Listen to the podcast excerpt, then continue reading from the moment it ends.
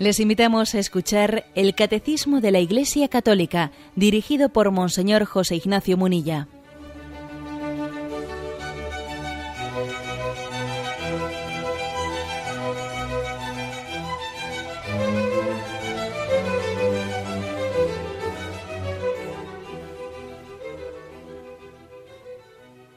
Un cordial saludo a todos los oyentes de Radio María. Un día más, con la gracia del Señor, proseguimos el comentario del catecismo de nuestra Madre la Iglesia. Habíamos comenzado con el capítulo segundo del credo. Creo en Jesucristo, Hijo único de Dios. Habíamos ah, introducido eh, la primera parte de la buena nueva, Dios ha enviado a su Hijo. Aquí tenemos un segundo apartado que tiene como título Anunciar la inescrutable riqueza de Cristo, que es un versículo de Efesios, Efesios 3.8, que ha sido puesto como título. Anunciar la inescrutable riqueza de Cristo. Es a partir del punto 425.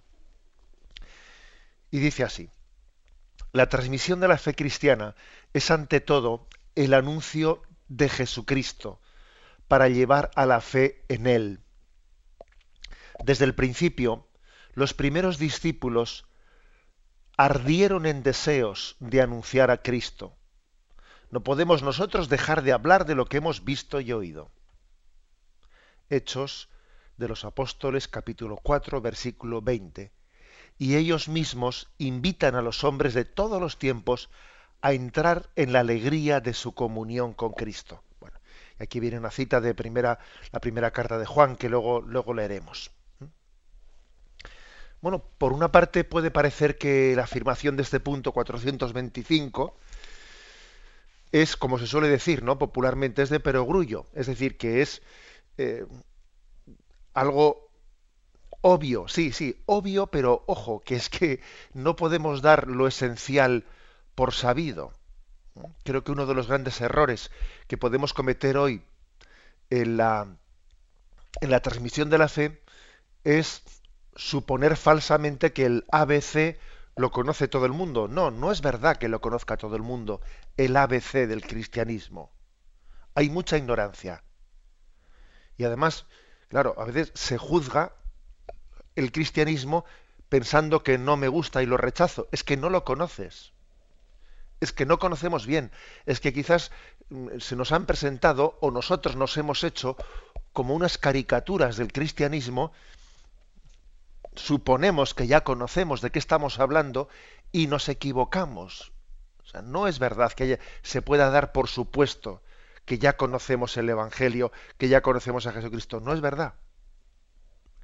E incluso quienes sí que lo han conocido en una verdadera experiencia, cada vez que se acercan a Él, descubren mil matices y mil eh, matizaciones de eso que, sí que habían tenido una experiencia de ello, pero que el Señor es tan, es tan maravilloso, es tan rico en su misterio, que siempre que nos acercamos a Él salimos enriquecidos.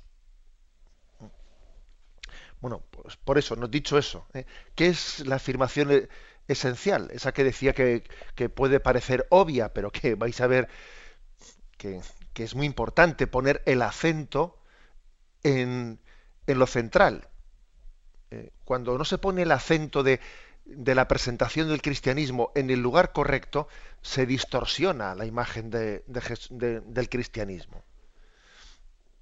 Eh, la, frase primera es, la transmisión de la fe cristiana es ante todo el anuncio de Jesucristo para llevar a la fe en Él. Se trata sobre todo de anunciar a la persona de Jesucristo. O sea, la predicación de Jesucristo no es tanto la predicación de los valores, ¿eh? los valores del Evangelio, sino de la persona de Jesucristo. Y creo que ha existido un gran, un gran peligro en cambiar el acento, en decir, bueno, que el cristianismo son los valores del Evangelio, que no, que no son los valores del Evangelio, que es la persona de Jesucristo con mucha frecuencia se, ha hecho un reduccionismo, ¿no? Bueno, ¿qué es el cristianismo? pues eso, los valores de solidaridad, los valores de, de, ser portador, trabajador por la paz, ser compasivo, eh, ser perdonador, claro, todas esas cosas obviamente están totalmente ligadas ¿no? al mensaje de Jesucristo, a la persona de Jesucristo, pero sin darnos cuenta hemos desplazado pues lo que, tiene que ser el centro, el centro del cristianismo. Y de decir que el centro es la persona de Jesucristo, fácilmente pasamos a decirlo, lo, bueno, el centro, lo importante del cristianismo es los valores que transmite. ¿eh? Los valores.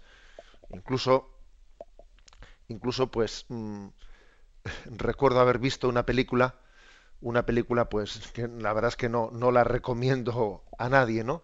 Aquella película de El cuerpo de, de banderas que alguno quizás haya visto, que plantea la crisis pues de, de unos arqueólogos que supuestamente están, eh, están investigando la posibilidad de que en unas excavaciones en Jerusalén pues se ha encontrado un sepulcro de dos mil años que podría ser el sepulcro de Jesucristo, ¿no? Y entonces resulta que eh, plantea la cuestión de si esos huesos que están ahí son los de Jesucristo. Entonces Jesucristo no, resucitó, ¿no?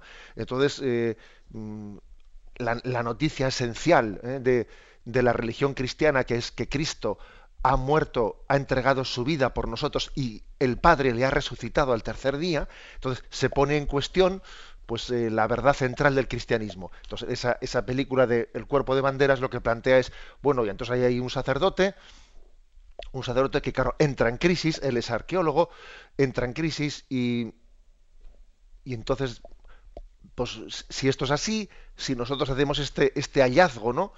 Este hallazgo que pone patas arriba ¿no? toda nuestra fe cristiana, eh, qué es lo que ocurre, ¿no? Y entonces la tesis de la película viene a ser, bueno, no importa, eh, no importa que Jesucristo haya resucitado o no haya resucitado. Lo importante, aunque eh, su cuerpo se encuentre ahí, ¿no? Pues en ese sepulcro, lo importante es que los valores del cristianismo, los valores, la fraternidad, la solidaridad, la sensibilidad hacia los pobres, etcétera, esos valores se han mantenido, ¿no? Y ese mito, ese mito, entre comillas, ¿no? de Jesucristo ha servido pues para mantener esos valores. O sea, fijaros, ya sé que me he ido ¿eh? a un ejemplo extremo de esa película para, para intentar subrayar lo que dice aquí el, el, Evangelio, pero, pero es cierto. Es decir, hay muchas personas que reducen el cristianismo a unos valores, pero no tienen una relación personal con Jesucristo vivo, una amistad, porque aquí la clave está que Jesucristo vive, vive, que resucitó y con él y con él nos relacionamos. Luego, luego no se puede reducir el cristianismo a un conjunto de valores. No, es una persona. El acento hay que ponerlo ahí. De ahí se derivan unos valores, por supuesto, porque sería contradictorio que alguien tenga una relación personal con Jesucristo vivo y, y no sea coherente en su vida y no, y, la amistad que tiene con Cristo no se traduzca en los valores de su vida. Pero, pero, como dice aquí, que ante todo estamos anunciando a una persona, no una teoría, no una, no una doctrina bonita. No, no, estamos anunciando la amistad, la relación personal, la filiación divina. ¿Mm? Bueno, fijaros qué manera, no tan, tan fuerte, tan potente tiene aquí el, catecismo de, presentar el acento central del cristianismo. Para explicar esto, eh, para explicar esto, yo me atrevería a hacer una, eh, una triple división, que no sé si en alguna ocasión también me la habéis oído, porque, igual es posible que cuando hablamos de, del tema de la moral, también utilizásemos este ejemplo. Fijaros cómo el Evangelio de San Juan dice, yo soy el camino, la verdad y la vida. ¿Mm? Cristo, camino, verdad y vida. Y son eh, cada uno de estas, de estas tres, ¿no? De que estos tres sustantivos marcan un matiz importante de, de la presentación del cristianismo. Camino, verdad y vida. La palabra camino especialmente se refiere a se refiere al estilo de vida de los seguidores de Jesucristo.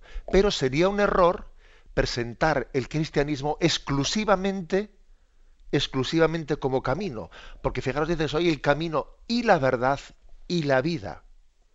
Si uno presenta el cristianismo solo como camino, solo como mandamientos, solo como, solo como la moral que tiene que vivir. El cristiano, pues haría un reduccionismo y en vez de presentar el cristianismo como la persona de Jesucristo, la fe en la persona de Jesucristo, acabaría reduciéndolo a un moralismo, a lo que hay que hacer, a lo que no hay que hacer, lo que está prohibido, lo que está mandado. Y es un, y, es uno un error frecuente presentar el cristianismo como un moralismo. Cuando dice yo soy el camino y la verdad, ¿eh? y la verdad, este segundo, eh, este, segundo matiz, claro, nos recuerda que también el mensaje del cristianismo supone una doctrina, supone una doctrina, supone un credo, supone un catecismo que, que aprendemos. Pero, aunque eso es verdad, la esencia del cristianismo no es un doctrinario, o sea, no es un doctrinario, no es como si fuese un conjunto de preguntas y respuestas. A ver, el cristianismo es pues tener toda la teoría clara, ¿no? Los porqués de la existencia, los porqués de la vida. Mm, ojo, que podemos reducir equivocadamente el cristianismo a una, a una doctrina, a una doctrina sobre el más allá, a una doctrina sobre la Trinidad, a una doctrina sobre muchas cuestiones. Pero claro que el cristianismo supone una doctrina, pero el cristianismo no es una doctrina, es una persona, es Jesucristo. Y en tercer lugar, ¿eh? dice, soy el camino, la verdad y la, y la vida. Y ese tercer aspecto, que también es importante, es, supone la experiencia mía personal, ¿no?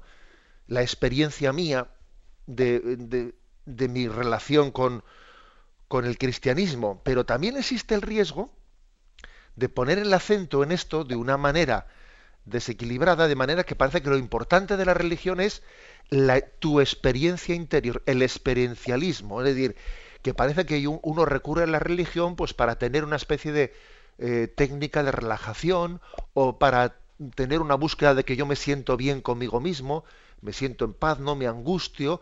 Oye, pero es que la religión, claro que también mm, la vivencia del cristianismo nos da paz interior, pero no es un experiencialismo, no es un lugar para que uno se sienta eh, que tiene como, como función primera, como fin primero el sentirte bien contigo mismo. No, repito, el cristianismo tiene como centro, como esencia, presentar una persona, persona humana y perdón, una persona divina que es verdadero hombre y es verdadero Dios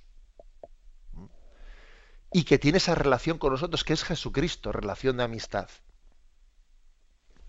Bueno, pues como veis, aquí se hace un subrayado muy importante. Lo principal del cristianismo es Jesucristo. Jesucristo hecho hombre, Dios hecho hombre por nosotros.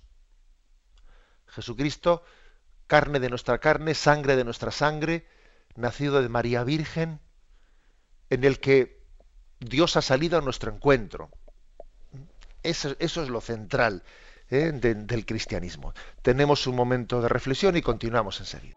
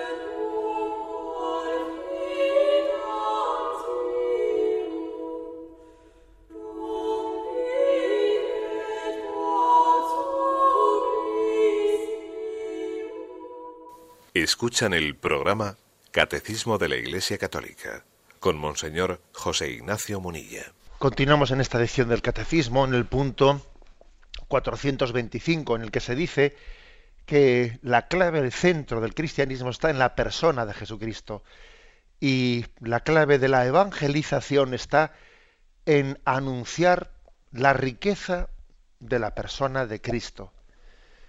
Dice aquí un, nos trae a colación como en Hechos de los Apóstoles capítulo 4 versículo 20, pues allí se muestra una primera iglesia cristiana que ardía en deseos de anunciar a Cristo. No podemos nosotros dejar de hablar de lo que hemos visto y oído.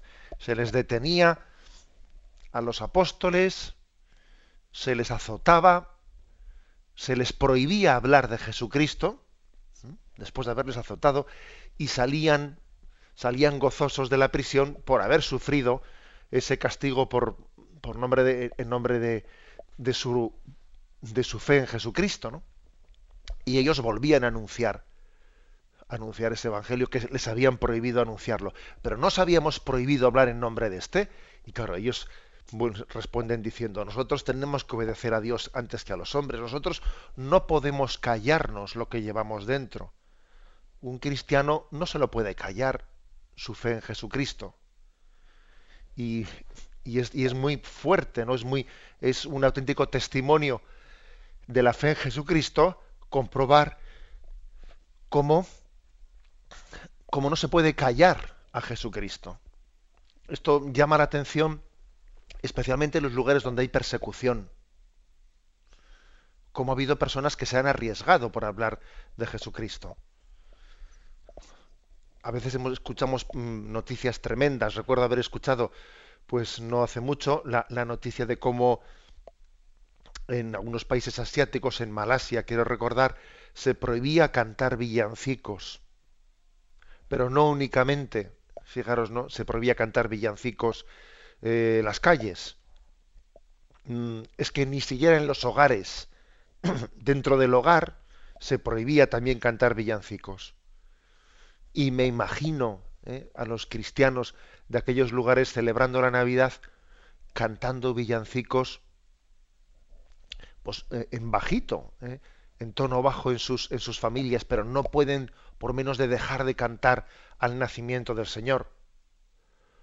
Os recuerdo como, por ejemplo, en Pakistán, mm, en esa, en esa situación de falta de libertad religiosa tan, tan fuerte, pues eh, en un momento determinado se propuso que la palabra Jesucristo estuviese vetada en los mensajes de SMS de los móviles, de manera que si alguien escribía la palabra Jesucristo, esa palabra automáticamente quedaba bloqueada en, dentro de, del circuito de la telecomunicación no se prohibía mentar la palabra de Jesucristo. Luego, por presiones de, los de algún país occidental, finalmente se echó atrás esa decisión de vetar la palabra Jesucristo ¿no?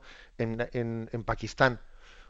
Y podríamos poner otros, otros ejemplos en los que uno se da cuenta, le conmueve observar cómo la fe en Jesucristo le ha llevado a jugarse, ¿no? a jugarse literalmente la vida a jugarse la seguridad, a jugarse, bueno, pues el, el futuro, la prosperidad, a tener que, a tener que huir, a tener que marchar. Eh, por ejemplo, la cantidad de cristianos que han tenido que marchar de, de Tierra Santa, de, de, Palestina, pues ha sido inmensa, o de, o de otros países, pero sin embargo han preferido, si es necesario, marcharse, pero seguir siendo fieles a sus, a sus raíces. ¿eh? Y allá por donde han ido, la persecución ha sido ocasión de ir difundiendo, ir difundiendo el mensaje. Cuando eh, se produce la primera persecución en Jerusalén a raíz de, del martirio de, de Santiago, salen los, eh, los cristianos de Jerusalén huyendo y según huyen van difundiendo el cristianismo. Hasta las persecuciones se han convertido en ocasión de difundir el cristianismo. Tenemos que escapar y al escapar, como vamos hablando, de Jesucristo, allá por donde pasamos, estamos haciendo como una misión popular, ¿no? Bueno, esto, llama, ¿eh?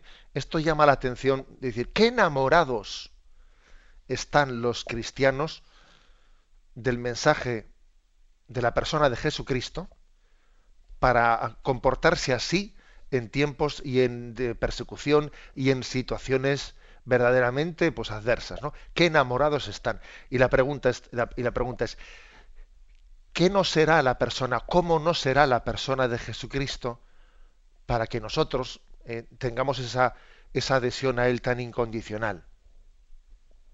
Jesucristo es, es el hombre, es el hombre pleno, es el Dios hecho hombre.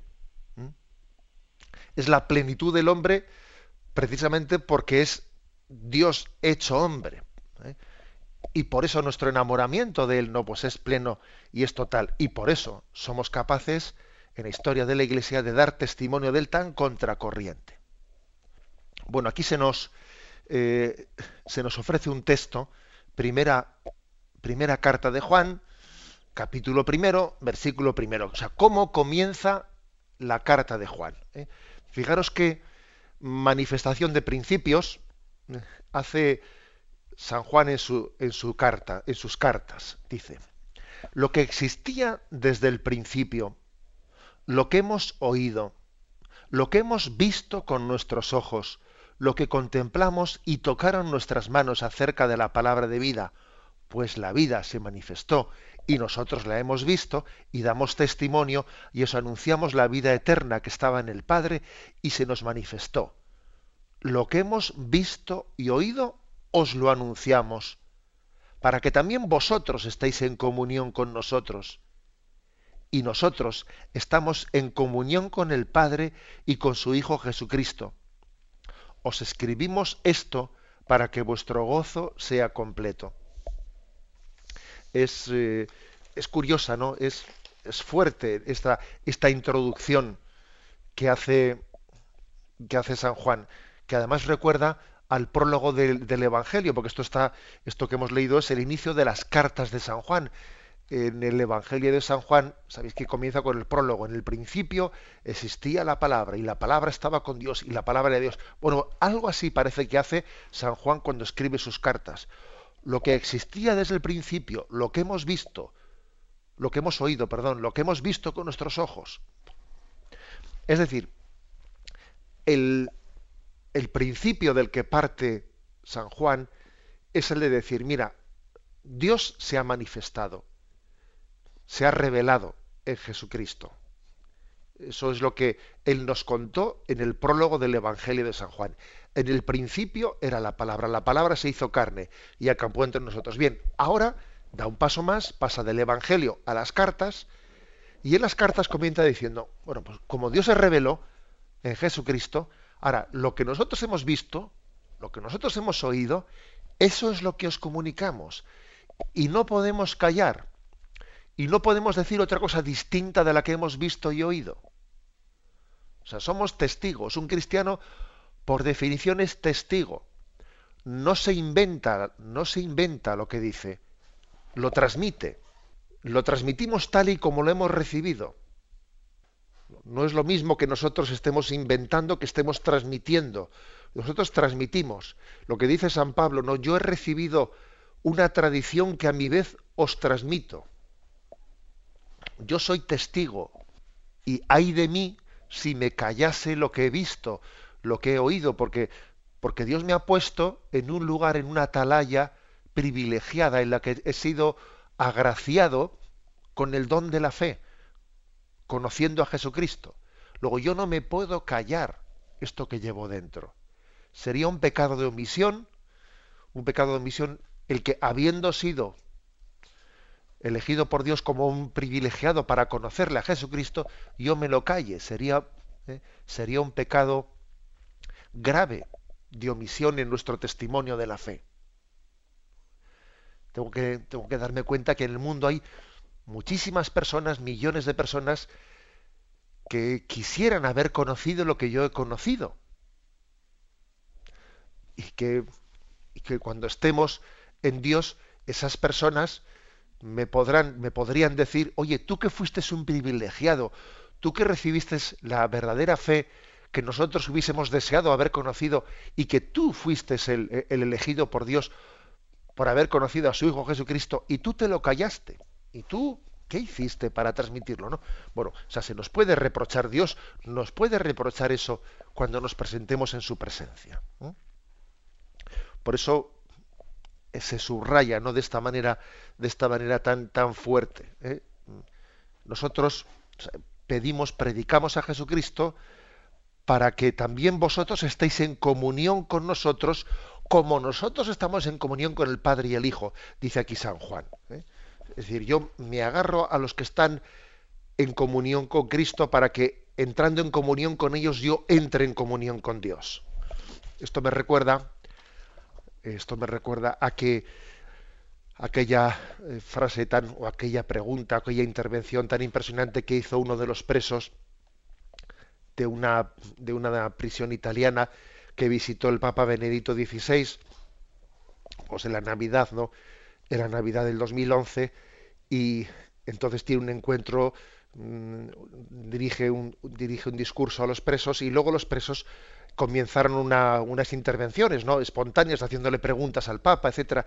Y uno, y uno de los presos, más que hacerle una pregunta, le dijo, más que una pregunta, prefiero pedirte, le dice al Papa, que nos dejes agarrarnos a ti con nuestros sufrimientos y los de nuestros familiares, que nos dejes agarrarnos a ti como a un cable eléctrico que nos comunica con el Señor.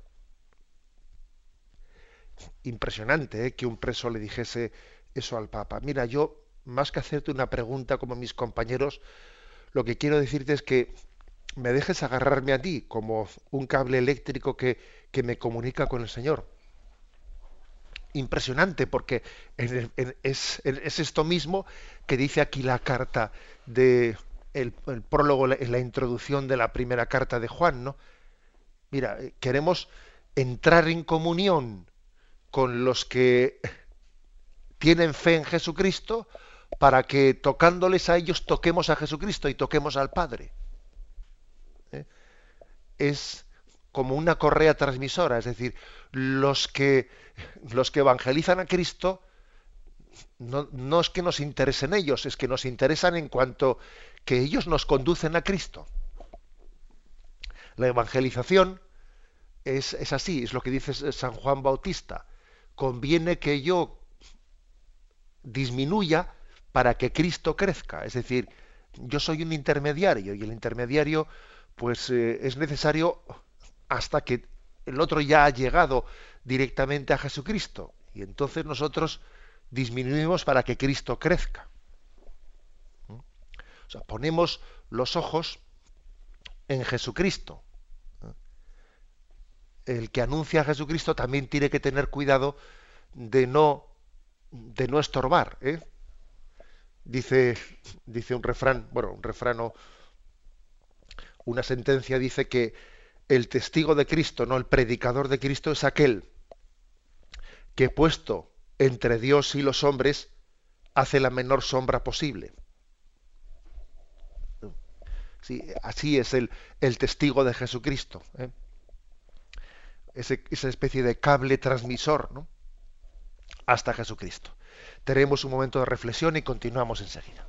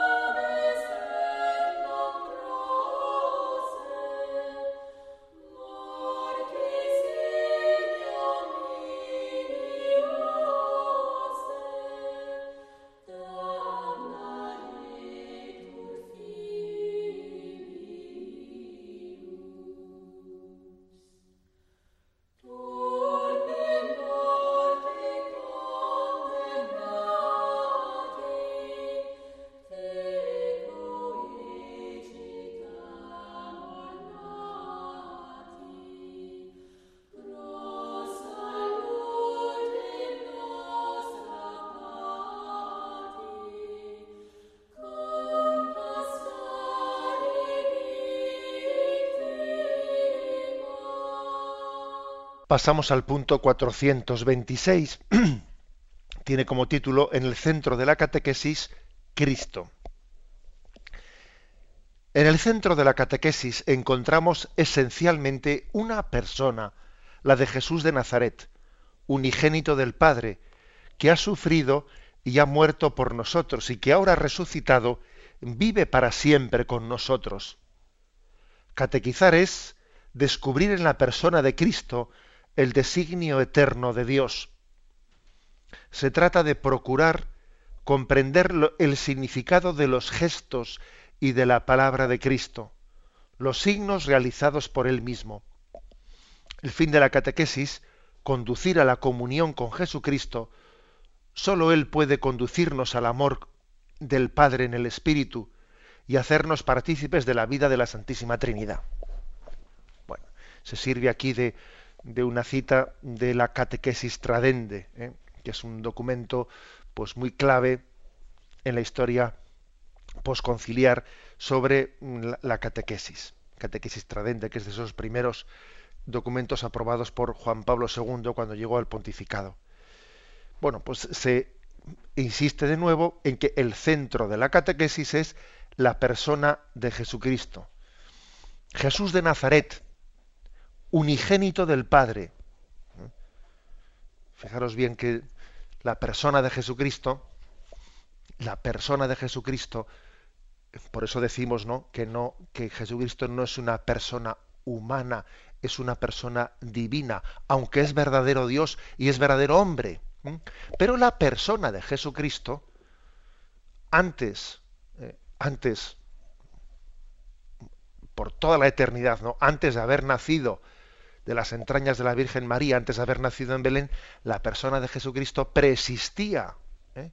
por toda la eternidad en, junto con el Padre y con el Espíritu Santo preexistía y es una persona eterna, una persona divina preexistente. ¿Eh? por eso ese, matiz, ese matiz importante de, de decir que Jesús de Nazaret es el unigénito del Padre es la segunda persona de la Santísima Trinidad, que se ha encarnado, que se ha hecho hombre, hombre con, todas las consecuencias, pero que es persona divina, es el unigénito del Padre, el que desde toda la eternidad creó al mundo. Bueno, pues esta es la afirmación central. Esta es la afirmación central.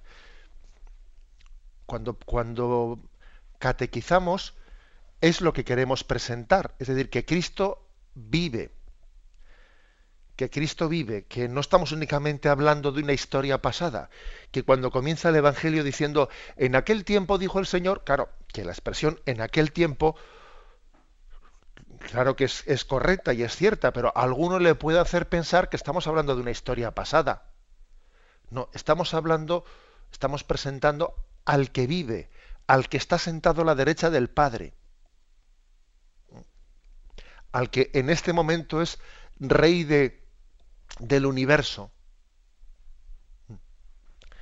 Esto, esto es importante porque a veces, a veces pensamos que el, que el cristianismo es una, una, historia del pasado. No, estamos hablando de, de, que Cristo vive y reina y entramos en comunión personal con Él.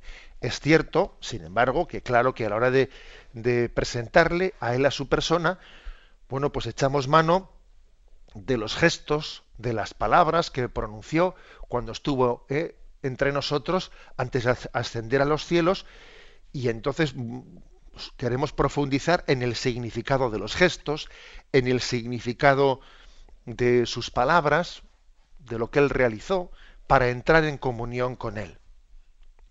Pero estamos hablando con alguien que vive ahora, ¿eh? no que vivió hace dos mil años, no, no, que vive ahora y para profundizar en nuestra relación con Él nos servimos bueno, pues de, la, de las palabras y el mensaje que nos dirigió ¿eh? pues hace dos mil años cuando estuvo entre nosotros.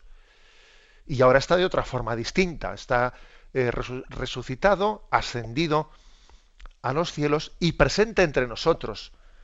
Pues, pues de la forma en la que Él ha querido quedarse presente, que es especialmente a través del don del Espíritu Santo, que se hace visible que se hace patente en, en, la, en, los sacramentos de la Iglesia. En la propia Iglesia, que es el cuerpo de Cristo, que prolonga su presencia y su encarnación entre nosotros. Pero es que es que es curioso porque veis que una y otra vez ¿eh? y otra vez el, el, catecismo, en la manera que tiene de presentarnos las cosas, está siempre refiriéndonos a la persona de Jesucristo, a la persona de Jesucristo. O sea, no es cierto que la Iglesia se predique a sí misma. ¿Mm? No, la Iglesia eh, se entiende a sí misma únicamente en referencia a Jesucristo. Es muy hermoso, por ejemplo, esa expresión de la Iglesia como cuerpo místico de Cristo. O sea, si la Iglesia tiene razón de ser, es porque es un cuerpo místico de Cristo, porque prolonga eh, las palabras y acciones de Jesucristo. Haced esto en memoria mía, etcétera. Bien, es, mm, es un subrayado ¿eh? muy, importante, el, subrayado de, de, decir, predicamos a Jesucristo. Y dice, y el fin de la catequesis es conducir, conducirnos a la comunión con Jesucristo, el cual está en plena comunión con el Padre en el Espíritu Santo. Acordaros de frases del Señor, de ciertas expresiones pronunciadas en, ese discurso de después de la cena que Jesús pronuncia y dice, Padre, Jesús está orando al Padre, ¿no? Y dice que todos sean uno en mí, como yo soy uno contigo. Jesús está orando al Padre para que nosotros estemos unidos con Jesús como Jesús está unido con el Padre. O sea, Jesucristo es, es como un, si me permitís la expresión, ¿no? Es como un cable, un hilo de comunión que ha tirado ha, ha dirigido hacia nosotros, ¿no? Ha extendido hasta nosotros. A través de Jesucristo, a través de su humanidad, nosotros nos unimos con el Dios invisible. Dios se ha hecho visible en Jesucristo, la persona de Cristo es, es la visibilidad de Dios para nosotros, porque el Padre ¿eh? y el Espíritu Santo no son visibles eh, para nosotros, por eso en la encarnación, ¿eh? en la encarnación del Verbo en Jesucristo, se nos hace visible el misterio invisible de Dios. Bueno, pues nosotros nos agarramos a ese cable, a ese hilo, y a través de la humanidad de Jesucristo entramos en comunión con la Santísima Trinidad. ¿eh? Esto es lo que aquí se nos está eh, subrayando y diciendo de una, de una y otra vez. Bueno, por eso el centro de la catequesis es Cristo vamos a ver, se podría decir que el centro de la catequesis es, es el Padre o que el centro de la catequesis es el Espíritu Santo. Hombre, obviamente, obviamente, entendedme, eh, las tres personas divinas pueden ser perfectamente el centro de nuestra fe y de nuestra predicación y las tres al mismo tiempo y conjuntamente, ¿no? Pero decimos que el centro de la catequesis es Cristo, pues porque Él y solamente Él, a diferencia del Padre y del Espíritu Santo, se ha hecho hombre. De las tres personas divinas, la segunda, el Verbo, es la que se ha encarnado. Y por eso para nosotros es el centro, porque es el hilo, el hilo desde el cual nos unimos con la Trinidad. Que obviamente igual de Dios es el Padre que el Hijo, el Hijo, que el Espíritu Santo, y en ese sentido no es que uno sea más centro que el otro, no, los tres son centro. ¿eh? Pero cuando la catequesis dice que Cristo es el centro, se refiere a este aspecto, que para nosotros es camino, es el hilo que nos introduce en la comunión plena ¿eh? de, la, de la Santísima Trinidad. Por eso que para nosotros es tan importante, ¿no? tan importante la, la encarnación, el misterio del Dios hecho hombre. Es importantísimo, importantísimo. También me, me, llamaba la atención en la, en la homilía ¿no? que pronunciaba Benedicto XVI en la Nochebuena, en la Nochebuena de la Navidad del, del 2011, me llamaba la atención que, que el, el, Papa decía lo siguiente, ¿no? Se estaba refiriendo a cómo San Francisco de Asís, allá por el año 1223, cuando hace aquella celebración primera de en Grecia, aquella celebración entrañable de la Navidad, pues con aquella representación del Belén, representación viviente del Belén, San Francisco de Asís se enamora, ¿no? se enamora de, de ese misterio del Dios hecho hombre y viene a decir que el misterio de los misterios, el que tendríamos que subrayar especialmente es ese, ¿no? El de, el de la encarnación, el del nacimiento de Dios en un niño, ¿no? Y entonces el Papa, comentando eso en su homilía, dice, parece como si eh, San Francisco de Asís hubiese cambiado eh, una afirmación que tradicionalmente había hecho siempre la Iglesia, porque la Iglesia siempre había dicho que el centro del, centro, la, celebración principal del misterio cristiano es la de la Pascua, la de la muerte y resurrección de Jesucristo. Y ahora San Francisco de Asís, pues parece que dice otra cosa, que la celebración central es la del nacimiento de Jesucristo, en vez de la... Eh, ¿Dónde está el centro? ¿Está en, la, ¿Está en la Semana Santa o el centro está en la Navidad? Y Benedicto XVI dice, no, no es, no es cierto que, que San Francisco de Asís haya, haya, cambiado lo que es la doctrina de siempre de la Iglesia, de que el centro es el misterio pascual, la muerte y resurrección de Jesucristo. Lo que pasa es que al subrayar la humanidad de Jesucristo, nos lleva a entender mejor la muerte y resurrección de Jesús. Porque ese que muere, ese que resucita, es hombre como nosotros. O sea, entender bien la, la encarnación y el nacimiento de Jesús, el que ha asumido la naturaleza humana, nos permite entender mejor la muerte y resurrección de Jesús. Porque Jesús, ese que muere, ese que sufre por nosotros, pues no tiene, permitidme la expresión, ¿no? No tiene un cuerpo, un cuerpo galáctico, ¿no? ¿Eh? no, no, o etéreo, no, tiene una humanidad, tiene un cuerpo como, como el nuestro, una o su dimensión humana es plena, es tomada encarnada en el seno de la Virgen María. Verdadero Dios, pero verdadero hombre también. ¿eh? O sea que ese es, por lo tanto, el centro de nuestra, el centro de la catequesis es, es Jesucristo, es Dios hecho hombre, que subraya de una manera muy clara cuál es el centro de la, de la fe cristiana. Bien, lo dejamos aquí, vamos a dar paso a la intervención de los oyentes podéis llamar para formular vuestras preguntas al teléfono 917 107 700. 917 107 700.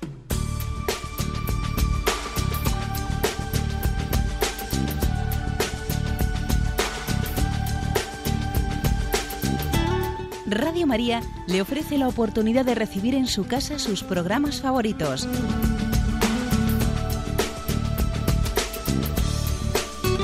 Ahora lo puede hacer a través de nuestra página web www.radiomaria.es o bien llamándonos al 902 500 518. 902 500 518.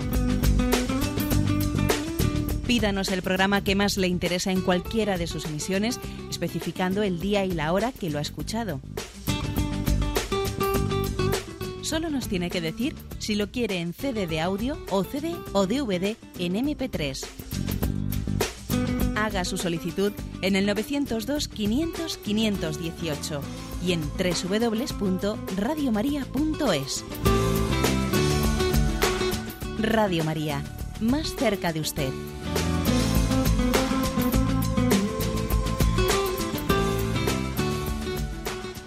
Escuchan el programa Catecismo de la Iglesia Católica, con Monseñor José Ignacio Munilla.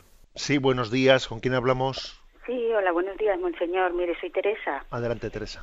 Eh, mire, yo le quería preguntar, eh, ¿por dónde debe empezar a buscar y descubrir una persona que no cree y pone a igual nivel todas las religiones, sin perderse en la maraña de reflexiones y teorías a las que hoy en día es tan fácil el acceso a través de las redes de Internet?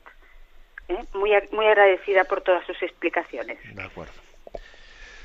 Sí, sin duda alguna una de las mm, una de las dificultades mayores ¿no? que, tenemos en nuestros días es el llamado pluralismo religioso, que es una versión eh, pues del relativismo, ¿no? trasladada a, pues a, las, a, la, a, las, a, la, visión sobre las religiones. Decir, bueno, aquí existe un pluralismo religioso y todas las religiones son igualmente válidas, ¿eh? pues para hablar del conocimiento del Dios verdadero. No puede decir una religión que sea más válida o sea más, más verdadera que otra. ¿eh? Las religiones, en el fondo, son como un producto humano para hablar de Dios. ¿Mm? Recuerdo, recuerdo haber visto una imagen, una imagen era como un dibujo, como una viñeta escrita, ¿no? Pues de, dentro de uno de estos de estos libros de, que hablan del pluralismo religioso y era la siguiente, ¿no? Se ve como un elefante y un, elefante grande y entonces pues en, el colmillo del elefante ahí se ve, se ve pues a un, a un imán, a un imán islámico, ¿no? Pues que tiene los ojos tapados y está tocando el colmillo del elefante y se piensa, se piensa que el elefante es pues el colmillo, porque él como tiene los ojos vendados. Bueno, pues eso. Y en la parte de atrás, tocando la cola, está como un, un obispo un obispo que, católico que tiene también los ojos vendados y entonces toca, eh, toca el, eh, pues la cola del elefante y al palparla se piensa que, que, todo el elefante es como la cola, porque él solamente toca, mm, pues eso. Y luego está el, un rabino, un rabino judío, que también tiene los ojos tapados, los ojos vendados, y está tocando pues una pierna o las uñas eh, del, del, elefante. Y se piensa que todo el elefante es, lo que él toca, porque como tiene los ojos vendados. Entonces, y, y esta viñeta se presenta como diciendo, ves tú, cada religión tiene eh, el peligro de creerse que todo es únicamente lo poco que él conoce, ¿no? Y entonces viene a decirse, mira, pues eh, en todo caso la religión verdadera tendría que ser la suma de todas y el, común denominador, porque cada uno tiene una parte de la verdad, esta teoría, que es muy tentadora, que es la del pluralismo religioso, que, es un, que en el fondo es una traslación del relativismo, de que no hay una verdad plena, una traslación al hecho religioso. Bueno, entonces frente a eso hay que decir, vamos a ver un momento. No es lo mismo religiosidad natural que religiosidad revelada. Dios mismo ha venido a nuestro encuentro en Jesucristo. Dios se ha revelado en Jesucristo. Entonces Jesucristo no es una religión más, no es un camino más para llegar al Padre, no, sino que es Dios mismo que viene a nosotros. Luego, sin despreciar, ¿eh? pues porque, mm, porque es así, porque el Concilio Vaticano II nos enseña a no despreciar a las demás religiones y a ver que en ellas hay semillas de verdad que así lo dice el Concilio Vaticano II, hay semillas de verdad en las demás religiones, pero es que nuestra religión, la religión cristiana, no es una religión natural, sino que es el camino que Dios ha trazado en la encarnación. Dios ha venido a nosotros y se ha hecho hombre. Luego no es una construcción más del hombre, sino que es el camino abierto por Dios para llegar hasta nosotros, el puente trazado por Dios para unirse con nosotros. Esa es la encarnación. La encarnación solamente es afirmada en el cristianismo. Entonces, por lo tanto, afirmamos que, eh, que en todas las religiones hay semillas de verdad, pero que la plenitud de la revelación está solamente en Jesucristo. Entonces, me decía el oyente, ¿no? Entonces, ¿por dónde, no sé, se le podía aconsejar a alguien que tenga un lío, ¿no? Que tenga un lío a este, a este respecto. Hombre, la verdad es que la verdad es que, claro, si, le, podíamos, pues si, si buscase una, una explicación doctrinal bien fundamentada, existe un documento llamado la Dominus Jesu. La Dominus Jesus es un, documento en el que la, la, Santa Sede, la Iglesia Católica, responde ante todas estas teorías del pluralismo religioso, pero yo creo que lo, que pregunta el oyente no es tanto un documento doctrinal, pues yo, yo creo que yo le dirigiría al Evangelio mismo, a leer el Evangelio con sencillez, porque en el, Evangelio se descubre la, la revelación en Jesucristo. ¿eh? Bueno, y lógicamente el catecismo de la Iglesia Católica acompaña, ¿no? También si es una persona, pues yo creo que también el famoso Yucat, el catecismo de la Iglesia Católica en esa versión para los jóvenes que se presentó en la Jornada Mundial de la Juventud puede ser un instrumento bueno, pues eh, bien, lo digo también un poco ya eh, concretando en, en, la situación concreta de la persona a la que, de la que estemos hablando. Damos paso al siguiente oyente. Buenos días. Días, monseñor. Adelante. Llamo desde Soria. Yo quería preguntarle si el sacerdocio imprime carácter. Pues esos sacerdotes desgraciados que han sido retirados de la, de la comunidad católica por pederastas, ¿conservan ese carácter? Sí, mire usted, esa, esa pregunta que hace usted es, es impresionante, pero sí, el sacerdocio eh, imprime carácter e incluso, incluso un sacerdote que haya renegado de Jesucristo, Judas mismo, para entendernos, ¿eh? alguien que haya renegado de Jesucristo o alguien que haya eh, dado por toda, incluso voy a poner un caso más extremo, un sacerdote ¿no? que, que haya vivido en plena incoherencia con lo que ha recibido de Jesucristo y que pueda y que pueda llegar a ser tener la condenación eterna, un sacerdote cuyo destino eterno puede ser la condenación o el infierno, no podrá dejar de ser sacerdote nunca ni en el mismo infierno. Y, y, parte de su, de su tortura y de su condena es la contradicción entre tener ese carácter, ser sacerdote de Jesucristo, y sin embargo estar en esa total contradicción con lo que ha recibido.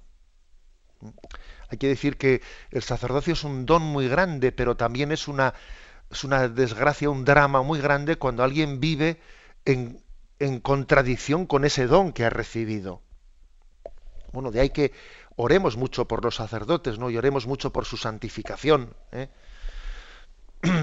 eh recuerdo haber, haber escuchado la siguiente matización. Sabéis que se habla de la gracia, la gracia de Estado.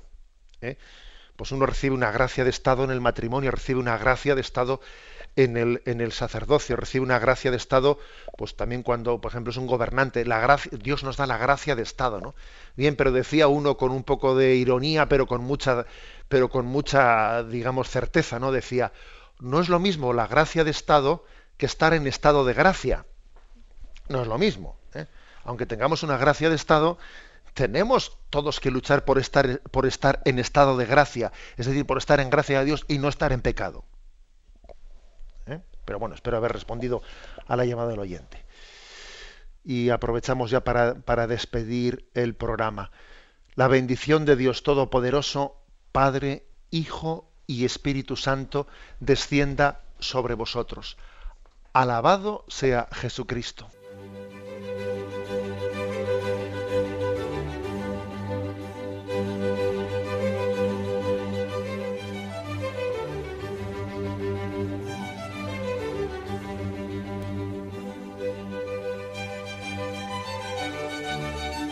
Han escuchado en Radio María el Catecismo de la Iglesia Católica, un programa dirigido por Monseñor José Ignacio Munilla.